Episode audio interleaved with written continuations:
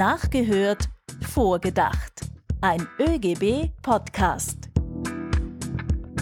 Hier seid ihr richtig. Das ist Folge 3 von Nachgehört, vorgedacht. Hallo, mein Name ist Peter Leinfeldner aus der ÖGB Kommunikation. Hallo und herzlich willkommen auch von mir. Ich bin Stephanie Feigl, arbeite in der Gewerkschaft für Privatangestellte, Druckjournalismuspapier und verhandle dort Kollektivverträge. Bevor wir loslegen, noch einmal kurz zur Idee hinter diesem Podcast. Wir hören Statements von Politikerinnen oder Politikern bzw. Entscheidungsträgerinnen und Entscheidungsträgern nach und gemeinsam mit einem Gast denken wir dann vor, was diese Worte für die Beschäftigten in Österreich bedeuten. In unserer heutigen Folge wollen wir die Kinderbetreuung in den Fokus unseres Podcasts rücken. Corona hat die Grenzen des Machbaren von Arbeit, Kinderbetreuung und Homeschooling gezeigt und berufstätige Eltern erwarten sich jetzt Unterstützung bzw. Entlastung von der Regierung. Gerade in der Zeit der Sommerferien. Frauenministerin Susanne Raab hat den Papas und Mamas vor kurzem in einem ORF-Fernsehinterview Folgendes mitgegeben. Wir werden natürlich auch im Hochfahren Frauen entlasten und Frauen weiter entlasten. Als konkretes Beispiel die Sommerbetreuung in den Feriencamps, dass wir auf der einen Seite ein Angebot schaffen das sind natürlich auch die Gemeinden und die äh, Bundesländer, die gesamte Republik auch äh, gefragt. Was steckt hinter diesen Worten? Welche Unterstützung können sich Eltern erwarten und warum ist das Thema Kinderbetreuung in der Gewerkschaftsbewegung so zentral? Das wollen wir mit unserem heutigen Gast unter die Lupe nehmen. Hallo Judith Hintermeier, kannst du dich bitte kurz vorstellen? Hallo, danke für die Einladung. Ich bin Bundesfrauenreferentin der Gewerkschaft Union und auch Kindergartenpädagogin. Judith, wir werden die Frauen weiter entlasten, das sagt die Ministerin Raab. Jetzt ist es ja kein Geheimnis, dass gerade Frauen in der Corona-Zeit bzw. während des Lockdowns teil massiv ihre Arbeitszeit reduzieren mussten um die Kinderbetreuung stemmen zu können und aktuell schaut es auch nicht viel anders aus. Corona-bedingt wird Kinderbetreuung in den Sommerferien heuer gefragter sein als je zuvor. Wie groß ist hier die angekündigte Entlastung? Spüren wir die schon? Spüren das die, Mutter, die Mütter schon? Es ist richtig, dass gerade Frauen oft die Leidtragenden in der Krise waren und auch sind. Die Unterstützung der Großeltern fällt in vielen Fällen jetzt natürlich auch aus, weil gerade Großeltern weiterhin die Risikopersonen sind und somit sind halt die Familien weiterhin oft auf sich alleine gestellt und müssen sich jetzt etwas überlegen. Es gibt also noch viel Luft nach oben. Das haben uns übrigens auch sehr viele Eltern bestätigt. Der ÖGB hat sich auf der Straße umgehört und hat den Eltern zugehört, was sie mit ihren Kindern im Sommer 2020 planen und wie sie die Kinderbetreuung managen wollen. Hören wir einmal hinein, was sie da so gesagt haben. Ja, ich werde diesen Sommer meine Eltern bemühen, weil die Sommerbetreuung, die es in der Schule gibt, von den Öffnungszeiten her nicht so lange offen hat und auch nicht jede Ferienwoche angeboten wird. Kostengünstigen Angeboten wäre auf jeden Fall notwendig. Also alle Feriencamps und so sind wahnsinnig teuer, aber da ist auf jeden Fall sicher Bedarf, dass man in den Schulen oder irgendwie so in Kleingruppen in Bezirken was anbietet. Ja. Ich teile mir die Kinderbetreuung mit dem Vater, mit der Oma auf. Leider habe ich halt Dienstzeiten bis 19, 20 Uhr am Abend und das ist halt ein bisschen ein Problem. Vor allem gerade auch in die Ferien. Abhängigkeit von den Großeltern, teure Freizeitbetreuung und Dienstzeiten, das macht Eltern also zu schaffen. Wenn wir jetzt in Richtung Regierung schauen und uns anschauen, welche Unterstützung sie so vorbereitet haben, beziehungsweise wenn wir auch ins Regierungsprogramm hineinschauen, dann heißt es mehr Ferienbetreuung und Sommerunterricht für jene, die es auch brauchen. Jetzt hat die Regierung gesagt, sie wird äh, 30 Millionen Euro in Angebotsmöglichkeiten pumpen. Vorgedacht, ist das genug oder braucht es da mehr? Das heißt, dass auch in den Sommermonaten natürlich viel weniger Zeit für bezahlte Arbeit da sein wird. Viele werden ihre Arbeitsleistung aufgrund dessen runterfahren müssen und gleichzeitig wird die unbezahlte Arbeit dann in den Vordergrund rücken. Abgesehen davon sind wir dann natürlich wieder in dem alten Rollenbild der Frauen, dass sie halt zu Hause bleiben sollen, sich um die Kinderbetreuung kümmern sollen, sich um den Haushalt kümmern sollen. Und das ist doch etwas, was wir im 21. Jahrhundert nicht mehr brauchen. Das heißt, dieses Rollenbild, das feiert jetzt unter Anführungszeichen ungewollt ein Comeback. Ja, momentan sieht es wirklich ganz danach aus. Zumindest bekommen wir genau diese Rückmeldung von wirklich vielen Frauen und Familien. Und dieses Rollenbild, das heißt, die Frau kümmert sich um die Kinder, da wird gekocht, geputzt und nebenbei Homeschooling betrieben und dann muss sie auch noch ihre, ihre äh, Arbeit im Homeoffice vielleicht stemmen. Ganz genau. Das heißt also, gerade für Alleinerziehende ist gut ausgebaute Kinderbetreuung ausschlaggebend dafür, dass sie überhaupt arbeiten gehen können. Vor allem auch Vollzeit, um genug Geld zu verdienen. Das heißt jetzt nicht nur ein Budget in das Familienbudget beizusteuern, sondern auch für sich selbst genug Geld zu verdienen für ein selbstbestimmtes Leben. Das ist allgemein das Problem, dass halt jetzt viel mehr Frauen dann in der Teilzeitfalle sind und wir halt immer wieder versuchen, darauf äh, aufmerksam zu machen. Das eine gewisse Zeit lang zu machen, um eben zum Beispiel die Kinder zu unterstützen im Kindergarten oder im Hort, ist überhaupt kein Thema oder eben in der Schulzeit.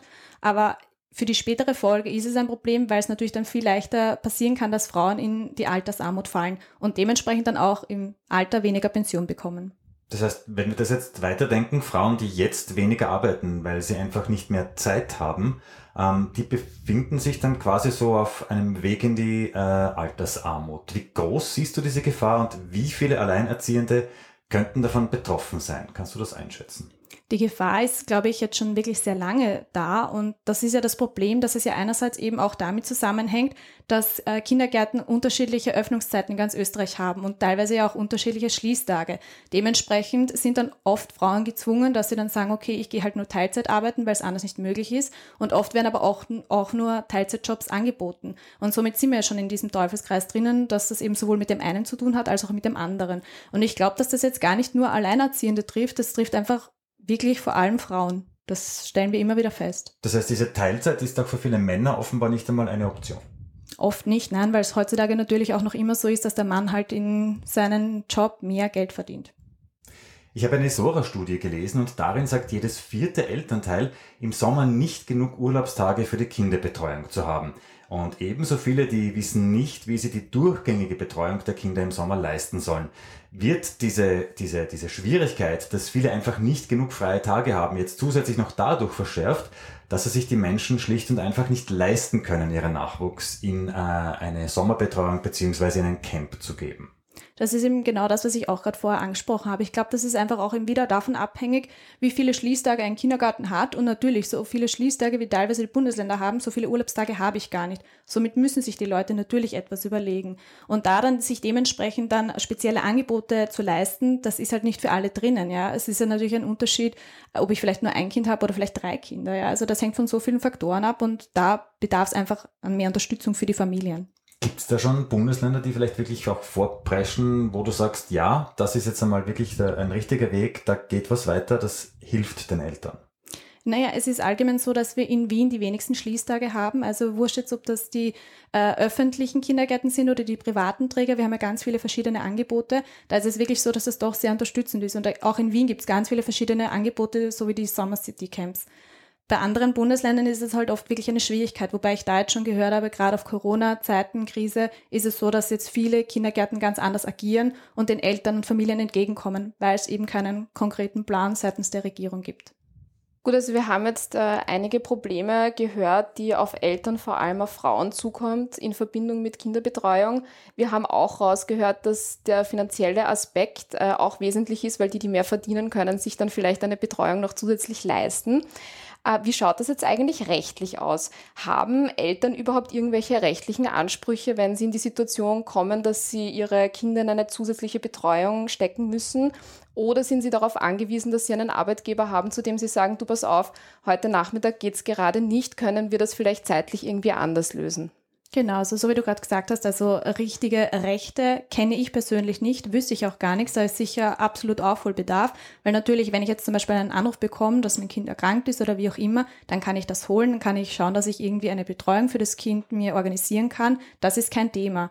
Aber ansonsten natürlich Sachen wie Karenzurlaub oder so, das muss ich mal dann auch aushandeln mit meinem Arbeitgeber und ob das möglich ist, das ist halt die Frage, ja, also ein Kind hat ein Recht auf Bildung, aber die Eltern haben diesbezüglich keine Rechte. Also da würdest du sagen, besteht Aufholbedarf Absolut. auf rechtlicher Seite. Absolut. Wie schaut es eigentlich aus? Ähm, eine Idee, flächendeckende Betriebskindergärten. Also zumindest äh, ab einer gewissen Größe, also keine Ahnung, ein Unternehmen hat XY Mitarbeiter und ab dann muss quasi ein Betriebskindergarten installiert sein. Ist das eine Lösung für die Zukunft? Würde das Probleme äh, lösen? Ich glaube schon, dass man absolut darüber nachdenken kann, das eben in Anspruch zu nehmen und einfach mehr Angebote noch mehr zu schaffen als das, was wir jetzt eh schon haben. Weil natürlich, je mehr Angebote ich habe und je mehr Möglichkeiten, desto leichter kommt jedes Kind dann auf seinen Kindergartenplatz. Ich glaube, das Hauptproblem ist aber bei der ganzen Geschichte, dass der Kindergarten nicht wirklich den Status hat, erste Bildungseinrichtung. Dann würden vielleicht viele das anders ansehen, dann würde es viel mehr Gewichtigkeit bekommen in der Gesellschaft und in der Politik und vielleicht würden sich dann andere Sachen anders ergeben, als wie sie jetzt gerade sind. Das heißt, da haben wir sogar so ein kleines Imageproblem. Ja, absolut. Daran kämpfen wir schon und arbeiten wir schon sehr lange. Apropos Imageproblem der Kindergärten. Jetzt ist es ja nicht so, dass Kindergärten einfach nur ein Ort sind, wo die, äh, wo die Eltern ihre Kinder hinstecken, weil sie halt gerade in der Arbeit sind und gerade keine Zeit haben, auf sie aufzupassen. Da steht ja sehr viel Pädagogisches auch im Hintergrund. Und deswegen interessiert mich jetzt mal auch ein bisschen die Perspektive der Kinder. Wie geht es denn eigentlich den Kindern, jetzt gerade auch so in der Corona-Zeit, wenn sie ihre Freunde nicht sehen können, wenn sie isoliert sind, wenn sie zu Hause sind und den Kontakt zu ihren Freunden nicht haben? Wie essentiell ist denn eigentlich diese Kinderbetreuung für ihre Entwicklung? Das ist halt das, wo wir auch immer wieder versucht haben, auch in Corona-Zeiten Kontakt mit den Familien zu halten, eben weil wir nicht wussten, sind die Kinder zum Beispiel alleine zu Hause, sind Geschwister da, wie viel Zeit haben die Eltern für ihre Kinder, weil natürlich gerade die gleichaltrigen Freunde, die sind extrem wichtig in dem Alter. Es ist auch einfach wichtig, Sozialkontakte zu knüpfen, um eben verschiedene Dinge zu erlernen, wie Selbstständigkeit, ähm, in einer Gruppe und Gemeinschaft zurechtzukommen, eben zu teilen. Also ganz viele Aspekte stehen da dahinter. Und natürlich, oft heißt halt dann im Kindergarten, da wird ja nur gespielt, ja. Und wenn man dann vielleicht ein Kind fragt, na, was hast du heute gemacht? Und es sagt, ich habe gespielt. Ja, für das Kind ist es vielleicht nur Spielen, aber es steckt, steckt einfach viel mehr dahinter, was man halt in so kurzer Zeit gar nicht jetzt auch beschreiben kann. Also das ist natürlich etwas, wo wir wirklich dran arbeiten müssen, dass es auch jetzt wirklich anerkannt wird. Es ist die erste Bildungseinrichtung für unsere Kinder und eben, so wie du schon gesagt hast, keine Aufbewahrungsstätte. Also spielen mit Sinn, auch wenn das Kind das, das vielleicht in diesem Alter noch nicht wirklich so mitbekommt. Genau, ja, und es werden einfach so viele verschiedene Sachen auch angeboten. Ist, es ist mathematische Förderung dabei, es ist Physik dabei mit Experimentieren, es ist die Sprachförderung dabei, es sind so viele verschiedene und wichtige Aspekte, die wir einfach wirklich schon versuchen, den Kleinsten beizubringen und mitzugeben. Aber sollte nicht das auch dem Staat ein großes Anliegen sein? Ja, eigentlich schon. Es sind ja auch verschiedene Sachen angedacht. Also auch vom Regierungsprogramm war es ja auch angedacht, dass es da eine Gruppe gibt, wo verschiedene Leute zusammenkommen, um genau darüber zu reden und zu schauen, was brauchen wir. Aber ja, das ist halt momentan so und das ist der Plan. Und ich glaube, natürlich ist jetzt auch wieder Corona dazwischen kommen, aber das ist einfach etwas, wo wir weiterhin dafür kämpfen müssen. Die Familienministerin Aschbacher, also apropos Arbeitsgruppe, hat ja vor kurzem eine eigene Arbeitsgruppe für eine bessere Work-Life-Balance angekündigt. Ist da eigentlich vorgesehen, dieses Thema zu behandeln? Beziehungsweise, wenn das so ist, welche Ergebnisse wünschst du dir aus dieser Arbeitsgruppe oder welche Forderungen hättest du aus gewerkschaftlicher Sicht an diese Arbeitsgruppe der Bundesregierung? Also wichtig wäre mal, dass jemand von der Gewerkschaft bei dieser Arbeitsgruppe dabei wäre, weil ich denke mir, die Leute, die vor Ort sind und die einfach wissen, wie es zugeht, die sollten noch dabei sein, um einfach ihre Sichtweise zu vermitteln. Wichtig ist, glaube ich, und darauf haben wir auch in Corona-Zeiten darauf aufmerksam gemacht, dass wir ein einheitliches Bundesrahmengesetz brauchen mit Mindeststandards für ganz Österreich, denn nur so können wir einfach genau diese Qualität in jedem Bundesland widerspiegeln. Dann könnten wir einfach wirklich sichtbar machen, dass jedes Kind in Österreich gleich ist, gleich viel wert ist und dann würden sich viele Themen von alleine ergeben, wie zum Beispiel die Schließtage, die Öffnungszeiten, wie viele Kinder dürfen in einer Gruppe sein. Wenn wir da diese Mindeststandards hätten, die wir schon so lange fordern und sie wirklich endlich darauf eingehen würden, dann würden sich, glaube ich, auch einige Probleme von alleine lösen. Weißt du von irgendwelchen Beispielen aus dem Ausland, wo das gut funktioniert? Also in Schweden, das ist natürlich immer so dieses absolute Vorzeigeprojekt, allgemein Skandinavien natürlich. Also man merkt einfach, dass je kleiner die Gruppe, desto besser funktioniert es und desto mehr kann man machen. Und ich glaube, ja, so angedacht sind ja auch so 10 bis 15 Kinder natürlich. Ich meine, wenn man sich das jetzt anhört und sich überlegt, jetzt sind es 25 Kinder in einer Gruppe, das bedeutet natürlich auch mehr Standorte, mehr Personal. Also das ist natürlich auch wieder alles mit Kosten verbunden, das ist schon klar. Nur ich denke mir mal grundsätzlich so Mindeststandards zu schaffen für ganz Österreich und zu schauen, dass da alles einmal gleich ist, das wäre mal ein Anfang. Gibt es eigentlich ein, ein, ein, ein Stadt-Land-Gefälle in Österreich? Ist die Situation am Land besser oder schlechter, prekärer? Das kommt von Gemeinde zu Gemeinde wirklich drauf an. Das ist so unterschiedlich. Ja? Also selbst zum Beispiel in Vorarlberg kann es extrem unterschiedlich sein.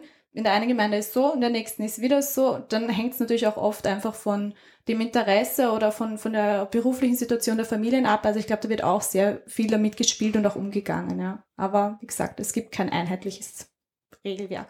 Deswegen diese einheitlichen Mindeststandards, die wir Absolut, fordern. Ja. Meine abschließende Frage, hat uns diese Krise gezeigt, beziehungsweise zeigt sie uns immer noch, wo die Schwachstellen bei der Kinderbetreuung in Österreich liegen? Leider ja. Also sie sind halt jetzt verdeutlicht gekommen durch die Krise. Man hat einfach gemerkt, wir brauchen eine Ansprechperson, so wie eben der Bildungsminister für die Schulen zuständig war, so wäre es auch gut gewesen, wenn er für die Kindergärten zuständig gewesen wäre, einfach damit einmal zumindest das Grundgerüst für alle gleich ist. Und ja, es hat eindeutig gezeigt, dass hier absoluter Aufholbedarf ist. Jede Krise birgt ja auch irgendwie das Potenzial für Verbesserungen. 2020, das Jahr der großen Herausforderungen, eben auch in Sachen der Kinderbetreuung. Danke, Judith, dass du mit uns vorgedacht hast, was auf Familien in unserem Land zugekommen ist und zukommen wird und was es eigentlich in einer perfekten Welt bräuchte.